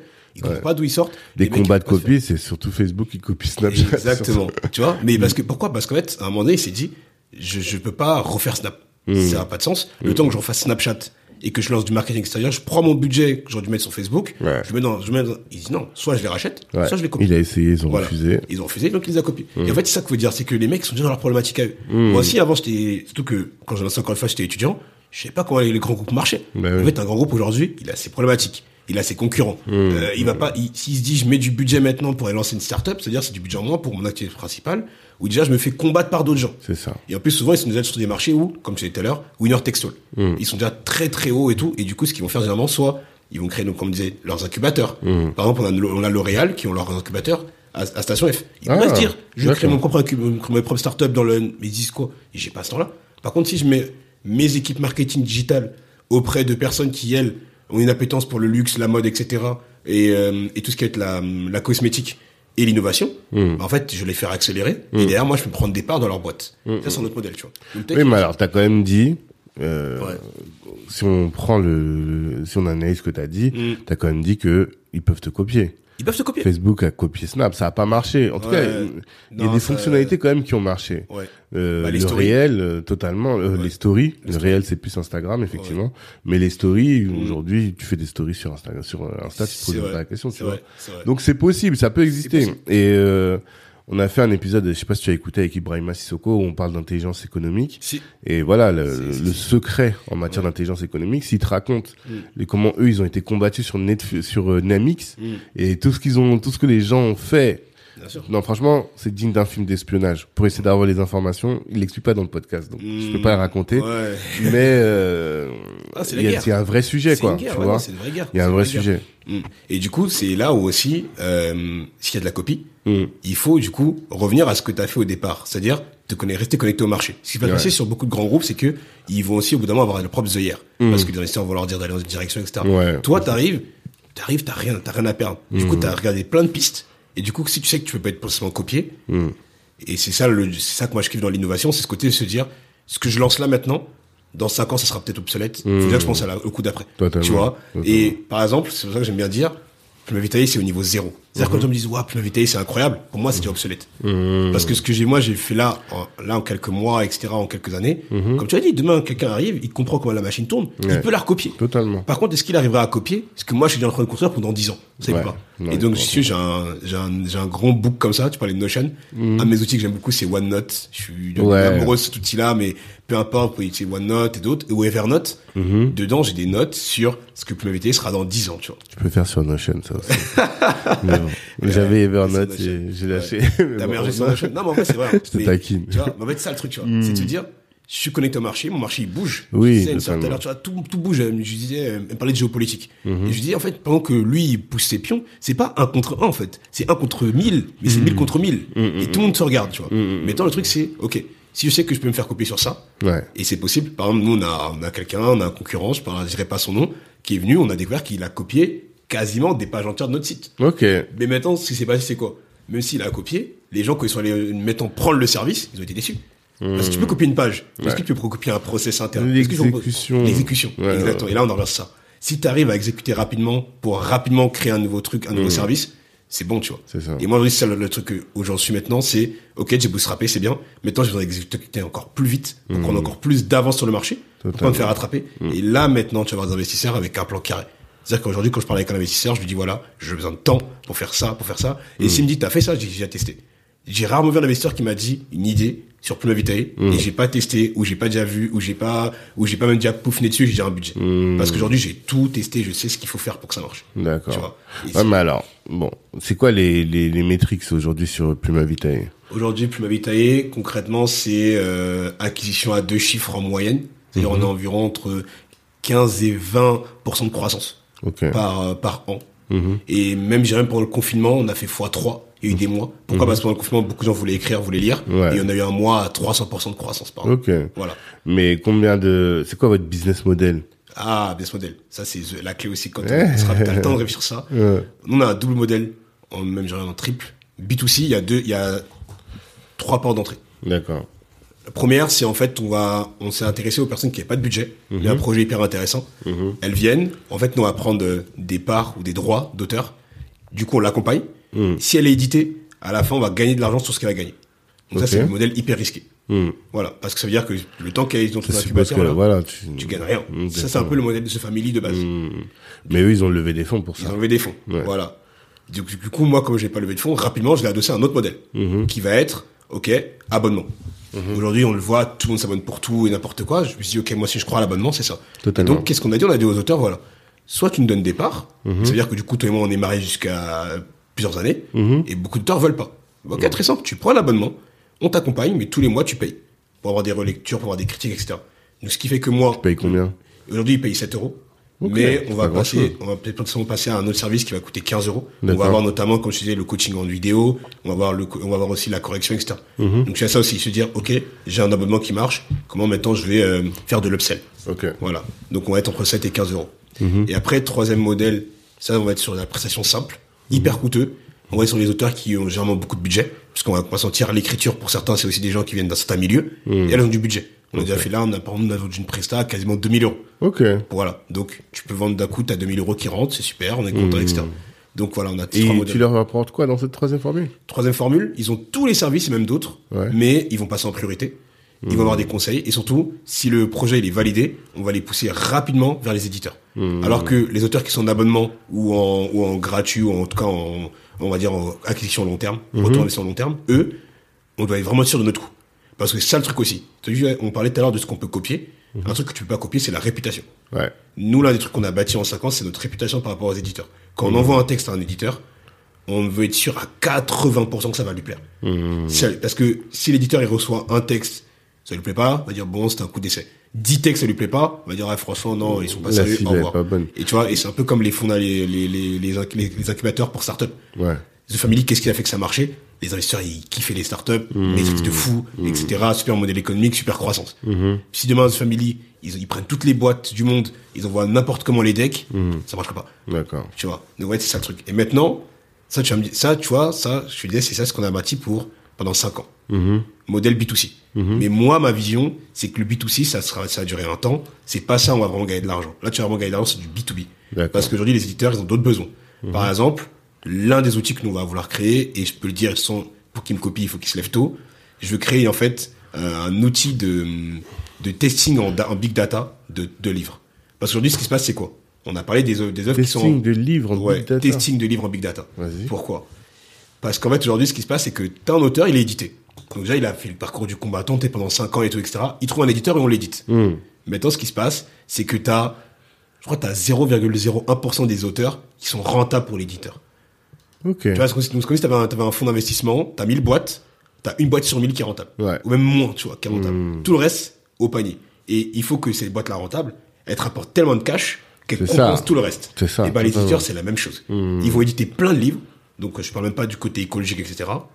Et derrière, elles savent que, en réalité, il y aura que le haut du panier, que les auteurs connus, etc., qui vont rapporter des thunes, et ils vont devoir compenser tous mes autres pertes. Maintenant, moi, je me suis dit, ok, je suis éditeur demain, comment je, au bout d'un moment, ça a posé problème. Donc, soit deux choses l'une. Soit je vais me dire, j'édite moins d'auteurs. Et ce qui s'est passé par exemple, pendant, le- pendant le confinement, il y a beaucoup d'auteurs qui, avaient, qui devaient être édités, ils n'ont Ouais. pas été édités. Parce que finalement, un problème pratique de financement, on a dit, bah, finalement, on va pas vous éditer. Ou on a repoussé leurs, leur édition à des années après. Ou l'autre, c'est, ok, faut que ce soit un moyen, d'en fait, que, de pouvoir tester ces livres davantage mieux, pour que, euh, au moment où je les sorte, je sache dans quoi, dans quoi je m'amène. D'accord. Et c'est là que mon intervient. Là, mon, là, pour dans, je me donne 5 ans. Mon but, ce serait quoi? Ce serait d'avoir une plateforme. Tu as tes auteurs, tes lecteurs, tes éditeurs. Tu payes. Tu dis, voilà, moi, j'ai un roman ici, j'ai un livre de développement personnel, peu importe. Je pense que ma cible, c'est les femmes qui ont entre 20 et 35 ans qui sont citadines. T'envoies ton livre. Nous, on l'envoie à toute une base, de, à tout un panel qui va être représentatif, soit de la France, soit d'une ville, soit d'un pays, peu importe. Et on revient avec des datas. Et on dit, voilà, bah écoute, si tu l'avais vendu à l'heure actuelle, voilà, ça a plu à telle personne, telle personne, telle personne. Et donc, ça aurait pu marcher, pas marcher. Et là, du coup, tu économises un fric énorme. En fait, le livre en test, quoi. Exactement. Et tout le livre. Tout le livre. Mon but, ce serait ça. Et limite, avec la big data, tu pourrais même savoir où est-ce que la personne s'est arrêtée. Aujourd'hui, ça, on peut le savoir, ça. Ouais. Nous, aujourd'hui, grâce au Trello, etc., je peux, les auteurs, les lecteurs, ils font des retours. Ils nous disent, voilà, moi, je me suis arrêté là, parce que euh, l'histoire ici, elle était trop molle. Elle était trop molle. Mais il y a d'autres qui vont dire, moi, ici, justement, j'ai trop kiffé parce que ça m'a trop parlé, etc. Et tu as, la question à se poser, c'est pourquoi elle, elle a aimé, lui, il a pas aimé. C'est ça qui est difficile à Et déterminer. maintenant, c'est ça. Et du coup, comment tu fais? Avec la big data et surtout avec les profils des utilisateurs. Ouais. Tu sais, tu sais que lui, c'est un homme citadin et il est, euh, il est grand, il est cadre dirigeant. Ok. Et bizarrement, tu te rends compte que ah, la 25e heure, ça lui a pas parlé. Par contre, euh, le roman de fiction qui parlait de la fille, etc., et ce problème d'amour, ça lui a pas, ça lui a pas parlé, tu vois. Après, tu lui proposes un autre livre, tu vois, il, ça lui a plu, ça, ça lui a pas plu. Et au bout d'un moment, tu commences à créer comme ça des profils des personas. Totalement. Et derrière, en fait, tu peux tester ça sur euh, Ouais, un nombre après de tu livres. sais Et euh, où, où vendre le livre. On est reparti. Yes. Encore un problème de cartes. Véritablement, en ce moment, ça ne rigole plus. euh, On a évoqué la data. la data. Tu disais que tu voulais que les gens... Ouais, alors, c'est ça que il faut que je pense que nos, nos auditeurs comprennent bien. Mm. Quelle est ta vision sur ce sujet? Hmm, Sur le parce que c'est ton pro, c'est le futur finalement. c'est ça. Donc toi, tu dis aujourd'hui les entrepreneurs, euh, non pardon, les auteurs, Les auteurs, les éditeurs, euh, tout le monde. voilà, Ils ont que- besoin de data. ils ont besoin de data. C'est ça. Toi, ce que tu veux proposer, tu veux proposer à des audit, à des auteurs auteurs. de rédiger le livre, de le ça. soumettre à la plateforme et euh, que la plateforme ensuite euh, crée de la data pour déterminer avec les, les lecteurs, lecteurs. qui a lu, pendant combien de temps ils ont lu. Et moi, là où j'avais un, où je comprenais pas, Hmm. c'est parce que je me disais quel est l'intérêt pour euh, l'auteur de se livrer à ça. Ok. Et autant on peut le imaginer que pour, euh, bah, par exemple, un mec qui va faire un jogging, mais Mm, récupérer de la mm, data, mm, c'est normal, vu que de toute manière, tous les matins, tu vas faire un jogging. C'est ça. La rédaction des posts, c'est normal, vu qu'on rédige nos posts tout le temps. ça, ouais. Mais rédiger un livre, c'est pas un truc que tu fais tous les quatre matins. Donc comment est-ce que tu vas faire pour avoir toi-même, pour nourrir ton algorithme C'est ça que j'arrive pas à déterminer. Alors, Encore. pour nourrir, déjà, l'algorithme, on va déjà le nourrir avec ce qu'on a là. C'est-à-dire qu'aujourd'hui, on a euh, accumulé 50 critiques littéraires. Ouais. Et donc, on a déjà pas mal de critiques qu'on peut déjà envoyer à un algorithme et lui dire, voilà, voici ce que des gens ont aimé, pas aimé, etc. Pour commencer. Ensuite, Ouais. nous, comment faire pour le nourrir, ça va être aussi tous les livres qui ont été rejetés, en fait. Mm. Il y a plein de livres, on en a parlé encore une fois, il y en a un sur 1000 qui sont édités. Donc, les 999, là, qui, qui entre guillemets ne valent rien, nous, on peut aller voir les éditeurs, les auteurs, et dire, voilà, ton texte a été refusé, c'est pas grave, viens sur notre plateforme, viens, mets-le dessus, on pourrait lui faire un prix, quelque chose comme ça, mets-le dans la, dans la plateforme, on va voir, est-ce que vraiment ton livre vaut rien, est-ce que vraiment il n'y a pas une population qui serait intéressée par celui-ci. Et c'est là le truc, en fait. C'est que, tu me disais tout à l'heure, ouais, mais j'ai l'impression que du coup, euh, je donne une pizza gratuitement aux gens. Mm. Ouais, mais le truc que tu oublies pas, c'est que la culture, il y a une partie sociale. Mhm. Et la personne, elle écrit pour être lue aussi. Il y a, y a des auteurs, et aujourd'hui, je suis sûr qu'ils sont prêts à se dire, si ça peut participer à l'évolution de l'édition, etc., que le texte que j'ai sur mon bureau, que personne n'a lu ou que l'éditeur a refusé, je le mets sur une plateforme et au moins je saurais ce qu'il vaut vraiment, Ouais. ils vont le faire. Et J'ai beaucoup d'auteurs aujourd'hui qui, en fait, euh, au départ, ont démarré le lecteur, mais en fait, en voyant les auteurs avancer, etc., sur leur projet, ça les a inspirés. Ils ont dit, OK, bah, moi aussi, je veux reprendre mon écriture. C'est très, c'est hyper social, en fait. Et du coup, c'est sur ça qu'on va jouer. On va dire à des auteurs ou à des éditeurs, toutes les œuvres là qui ont été refusées ou pensez qu'il y a un problème, etc., envoyez-les nous. Nous, on va les mettre sur notre plateforme. On va les faire relire par des lecteurs à travers euh, la France et j'espère à travers la francophonie, maintenant même le monde demain. Et on va en tirer de la data. Pour l'auteur, l'auteur, c'est tout gagné parce qu'il va se dire, OK, je saurai maintenant ce que vaut vraiment mon texte. Je saurai, aussi comment l'améliorer. Pourquoi le, le jogger, il va récupérer de la data? C'est pour s'améliorer. Bien sûr. L'auteur, s'il n'a pas été édité, mais que derrière, parce que c'est ça aussi, c'est vrai que j'en ai pas parlé, mais quand on refuse un auteur, rarement on va lui dire pourquoi. Ouais. Parce que la réalité, c'est laquelle? C'est qu'en fait, l'éditeur, par exemple de la sœur qui veut être connectée à des éditeurs, demain, quand on va envoyer son roman, ou son texte, peu importe, en fait, il va avoir ce qu'on appelle un petit panel qui va être constitué. Voilà, ils vont lire entre, ils vont être 4-5. Donc, tu as 4-5 personnes qui vont décider si tu vaut ton texte ou pas. Moi, demain, je te propose de, pourquoi pas, le mettre à l'échelle de la France. Et tout de suite, en fait, c'est un autre regard. Ça se trouve, 4-5 personnes n'ont pas aimé, mais en fait, 10 000 personnes, 1000 personnes, ils vont dire, ah, mais en fait, il y en a peut-être 50% des 1000 qui vont aimer, en fait. Et là, du coup, tu peux me donner, de redonner vie, en fait, à un projet qui ne valait rien. Totalement. Tu vois? J'ai écouté un gars qui disait, il y a des ressources minières, etc., dans certains pays. Il disait que c'est un scandale géologique. Parce qu'il disait qu'il y a des ressources minières. En fait, si on les déterre et qu'on trouve un usage, elles pourraient remplacer d'autres ressources qu'on utilise aujourd'hui. Bah, pour moi, les textes, je le vois de la même manière. C'est une mine géante à ciel ouvert. Ok. Mais en fait, on sait pas encore ce qu'elles valent parce que, malheureusement, on n'a pas trouvé leur utilité ou leur intérêt. Mais si demain tu trouves, pour un texte, un lecteur ou un groupe de lecteurs qui sera intéressé, ton texte d'un coup il prend de la valeur. Et du coup c'est ça, ce serait ça le but, tu vois. C'est de dire tous les textes qui ont été refusés, nous envoyez-les nous, on va voir si vraiment ils valaient, ils valaient rien ou si c'était pas juste finalement un regard biaisé que vous avez. Ok. Alors, c'est cette data-là que tu vas exploiter finalement. Ouais, Les ça. textes qui n'ont pas été euh, édités. C'est ça. Ok. Et ensuite, demain, ça peut être aussi une chose. J'ai une bêtise. Demain, voilà, on veut, tu veux, tu veux lancer une librairie, Black Ouais. Network. Mm. Et tu sais pas, ça peut plaire ou pas. Tu viens me voir, tu dis, voilà, moi, j'ai des projets, j'ai 4-5 ouvrages, etc. Mm. Ma population cible, ça serait celle-ci. Est-ce que tu peux t'envoyer les textes Mm. et vous tester sur cette population-là en particulier? Et bah, du coup, sans pas faire, on pourrait le faire, tu vois. Ah, mais après, moi, ma seule inquiétude Mm. ou interrogation, c'est est-ce que tu auras suffisamment de textes, parce qu'on sait qu'on parle de Mm. big data, Bien sûr. donc pour pouvoir euh, Ouais. alimenter l'algorithme, Ouais. quoi. Bah pour ça en fait, ça va demander euh, de se rapprocher de pas mal d'auteurs. Mm. Aussi, il faut savoir qu'il y a pas mal d'auteurs qui publient sur d'autres plateformes. Ouais. Et donc, pourquoi pas s'approcher de ces plateformes-là, leur dire voilà, les textes, est-ce que nous aussi on peut les utiliser? Est-ce qu'on peut parler avec les auteurs? Et Totalement. l'auteur nous les envoie. Donc ouais, ce sera, mais ça sera un gros travail. C'est ça que je Ouais, disais, mais on est sur horizon 5 à 10 ans. Ça, c'est vraiment l'aboutissement. Ce serait vraiment demain avoir une plateforme qui va régler ce problème-là de on édite des choses Hmm. qui sont pas lues. Ça veut dire qu'on a coupé des arbres. Par souvent même parfois en Afrique. On D'accord. coupe des arbres, on publie des choses. Au final, ça plaît pas. Ah ben mince, ça on savait pas. On met ça au pilon, donc c'est-à-dire qu'on va mettre, on va, on va, on va, clairement, on va les brûler en fait. Hmm. Donc tu imagines tout plein de livres, etc., qui seront plus brûlés parce qu'on aura testé en amont, Bien retesté, sûr. etc. Et c'est le truc. Voilà. Ok. Donc euh, ça, c'est vraiment 5, 5 à 10 ans. Non, mais c'est intéressant. Mais- et justement, ça pose la question, ça pose deux questions. Mhm.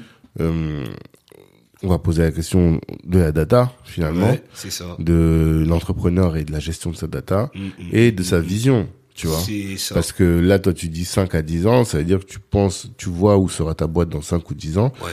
Et hum, quelle est l'importance pour toi de la vision dans euh, l'entrepreneuriat et dans ton, dans ton projet Et quand tu bootstrap, Moi, pour ouais. tenir euh, en attendant d'avoir des financements? Exactement. Bah, pour mettre la vision, euh, ouais, c'est cet horizon que tu regardes, même si parfois tu manques d'essence, même si parfois même tu es un peu fatigué sur le bord de la route, etc. Tu dis non, mais ma vision c'est là-bas. Mm. La chose c'est pour toi. La vision c'est pour toi, c'est le matin quand tu vas te réveiller, tu vas te dire tant que j'ai pas accompli ça, je lâche pas. Par Ouais. exemple, nous pendant on s'était donné 5 ans Mhm. pour qu'il y ait au moins un auteur par an qui soit édité. Et pendant le confinement, on a édité nos premiers auteurs, on a validé notre modèle. Ça, c'était le premier truc. Et tant qu'on n'avait pas réussi ça, moi, j'étais toujours frustré, en fait. Parce que l'une des énergies, je pense, qui pousse un entrepreneur, c'est la frustration. La frustration de pas savoir que sa vision soit pas accomplie et que surtout, ce qu'il a envie de faire, euh, il soit pas arrivé au bout. Parce que je pense qu'il y a un sentiment d'échec si tu, tu, tu lances une vision et qu'au final, euh, t'arrêtes en pas milieu, tu vois. Donc ça, c'est le premier truc, c'est pour toi. Ensuite, le truc, c'est pour les premiers partenaires, les partenaires financiers et les salariés. Si tu as une vision qui est hyper enthousiasmante, même si aujourd'hui tu leur proposes pas de gagner 10 000 euros par mois, ils peuvent te suivre. Tu vois, on parlait tout à l'heure de, de Zuckerberg avec euh, Metaverse. Ouais. La problématique qu'il y a aujourd'hui, c'est que des gens au sein de l'entreprise, dans le pôle Metaverse, n'y croient pas. Ouais. Et donc forcément, le développeur qui développe Metaverse, s'il n'est pas enthousiasmé, il va pas développer à fond. Comme à l'époque, euh, on a fait un documentaire sur lui, même une- un, un film. On voit, ils sont, les mecs sont 4-5. Ouais. Ils disaient que littéralement, notre vie, c'était le matin. On se levait, genre, ils se levaient à 14 heures. Ils codaient jusqu'à minuit.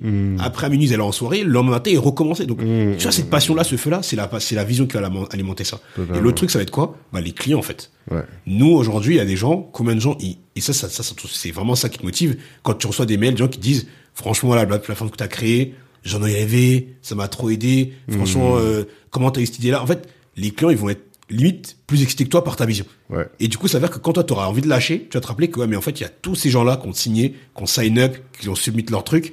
Et du coup, c'est à dire que ma vision, elle est, je suis pas fou, en fait. Hmm. Ouais. Donc moi, la vision, c'est ça. C'est pour, c'est pour les trois, c'est pour les partenaires extérieurs, tes clients, et aussi en interne, toi et tes équipes. Hmm. Et l'autre truc aussi, c'est, euh, pour moi, c'est un gouvernail.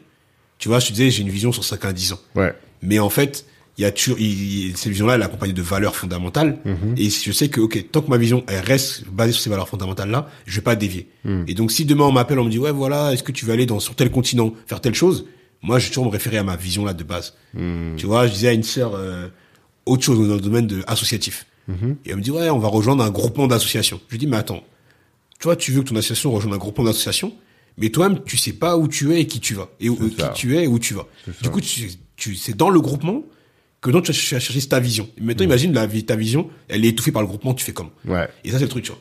Ta vision va faire aussi que il y aura des, des choix que tu vas faire qui vont ça, être des choix des associations négatifs. que tu vas faire ou que tu vas pas faire. Enfin, ça te permet. On dit toujours, il n'y a pas de vent favorable pour celui qui ne sait pas où il va. Exactement. Donc, en fonction de là où tu sais que tu veux aller, bah, mm, tu vas aller mm, prendre mm, telle mm. ou telle décision. Voilà. Ça. Voilà. Donc moi la vision, si t'en as pas, Mm. le bootstrap, même même l'entrepreneuriat, hein, eh, ça va être compliqué.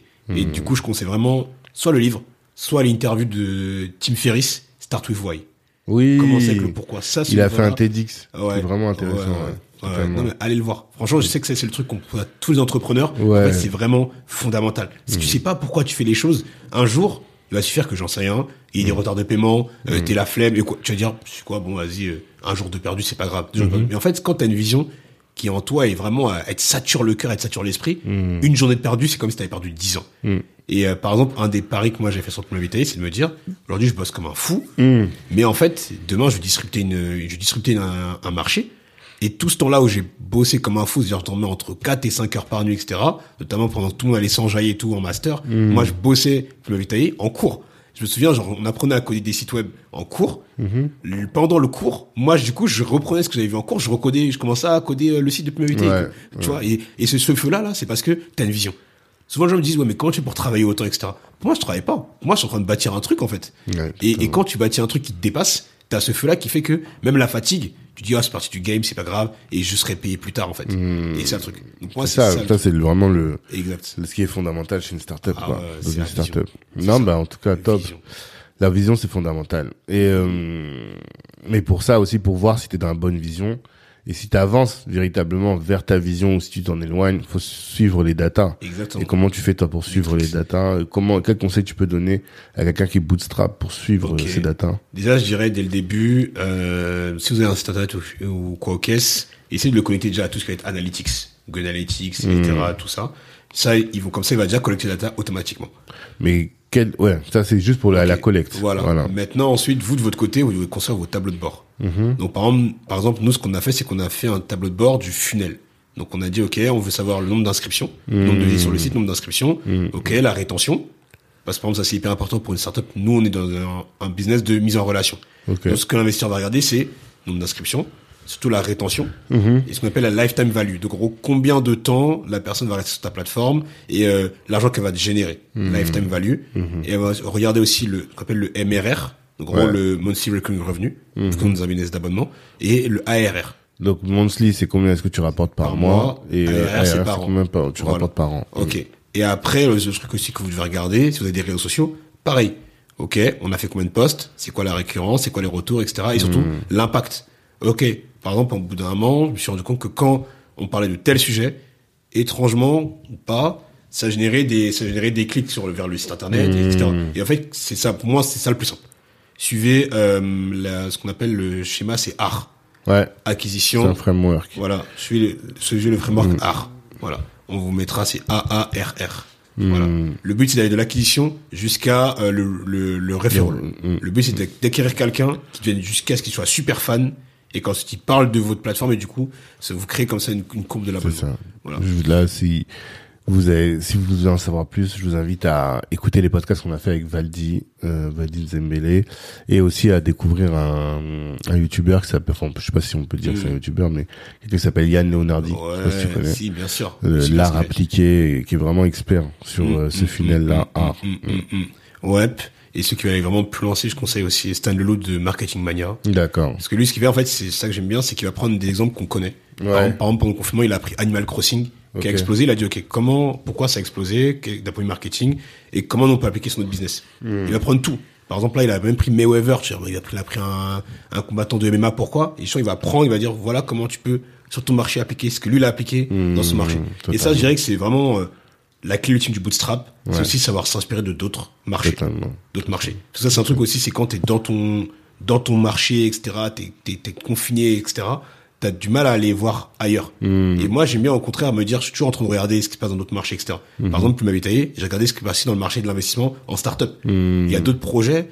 Je regardais, euh, par exemple, comment on vendait, euh, c'est bête, mais, euh, des véhicules aux États-Unis. Je me suis rendu compte de comment ils faisaient. En fait, c'était un peu, ils faisaient un peu comme, euh, s'ils vendaient de l'art, finalement, sur les réseaux sociaux. C'est-à-dire que voilà, on va mettre la vé- le véhicule en avant, sur certaines formes, etc. Et ça m'a donné envie de créer une autre boîte, où souvent on ferait que ça. Vraiment de la mise en avant de véhicules, mais de manière stylisée. D'accord. Beaucoup plus en avant la vidéo, tu vois. Ça, c'est pour autre chose. Tu vois, donc, en fait, ouvrir sur d'autres marchés, va donner d'autres idées, et très rapidement pour aussi exécuter. Ok. Voilà. D'accord. Bah, en tout cas, hyper intéressant. Kevin, c'était un plaisir d'échanger avec toi. C'est un plaisir. Et euh, bah, si tu as un dernier message à laisser à nos auditeurs, qu'est-ce que tu leur dirais quoi Je dirais, euh, arrêtez de regarder l'histoire à- sur la fin.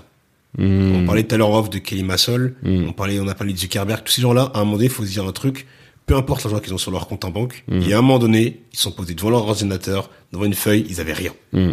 Tu vois, et, euh, et du coup, je dirais aux gens, quand vous les voyez sur la fin, essayez de retrouver des interviews d'eux, essayez de retrouver des podcasts où Hmm. ils racontent leur chemin, essayez de retrouver des documentaires. Vous allez voir que il y a toujours à un moment donné, ils avaient peur, il y a toujours à un moment donné, ils avaient des doutes, mais jusqu'à un moment donné, ils se sont dit, OK, voilà d'où je viens, ma vision c'est ça, et je vais passer le cap du d'après pour y arriver, en fait. Hmm. Et donc, s'il vous faut, s'il faut lever des fonds, Ok, renseignez-vous sur comment lever des fonds. Vous dites pas, ouais, mais eux, ils lèvent des fonds parce qu'ils viennent d'HEC, de tout ça et tout. Si je vous dis si votre boîte, elle est bonne, les métriques sont bonnes, les clients sont là, les investisseurs, ils vont pas regarder si vous venez d'HEC ou je sais pas quoi. Aujourd'hui, franchement, je suis en contact avec des gens. Oui, ils ont, ils, ils lèvent beaucoup de boîtes, de le fonds avec des gens qui viennent d'HEC. Mais en réalité, ce qu'ils regardent, c'est, ok, marché enthousiasmant, ok, boîte super sympa, l'entrepreneur, il parle bien, il sait ce qu'il sait où il va, vas-y, on va signer. Totalement. Et regarde, c'est fini ça. L'autre truc aussi, c'est, euh, faites de votre origine une force. Comme je disais tout à l'heure, on ne nous attend pas. Et quand on t'attend pas, ce qui est bien, c'est que tu peux tout tester, on ne sait pas ce que tu fais. Tu peux tomber, vu qu'on t'attend pas, on s'en fout. Totalement. Et je disais à une sœur, elle me disait, ouais, Elon Musk, parce qu'elle sait que je suis, je suis un amoureux d'Elon Musk, parce que moi aussi, je suis fan de l'espace, tu vois. Ok. Et j'aurais voulu être astronaute, en vrai, et elle me dit, ouais, Elon Musk, il a réussi parce qu'il avait de la thune, parce que son père était dans les, dans les mines, etc. Je lui dis, attends, mets-toi à sa place. Toi, tu te lèves un matin, ton père, il s'attend à ce que tu récupères la mine, toi, tu expliques à ton père que tu vas créer PayPal. Ton Ouais. père, il comprend rien. C'est pas de quoi tu parles. Internet, c'est une bulle.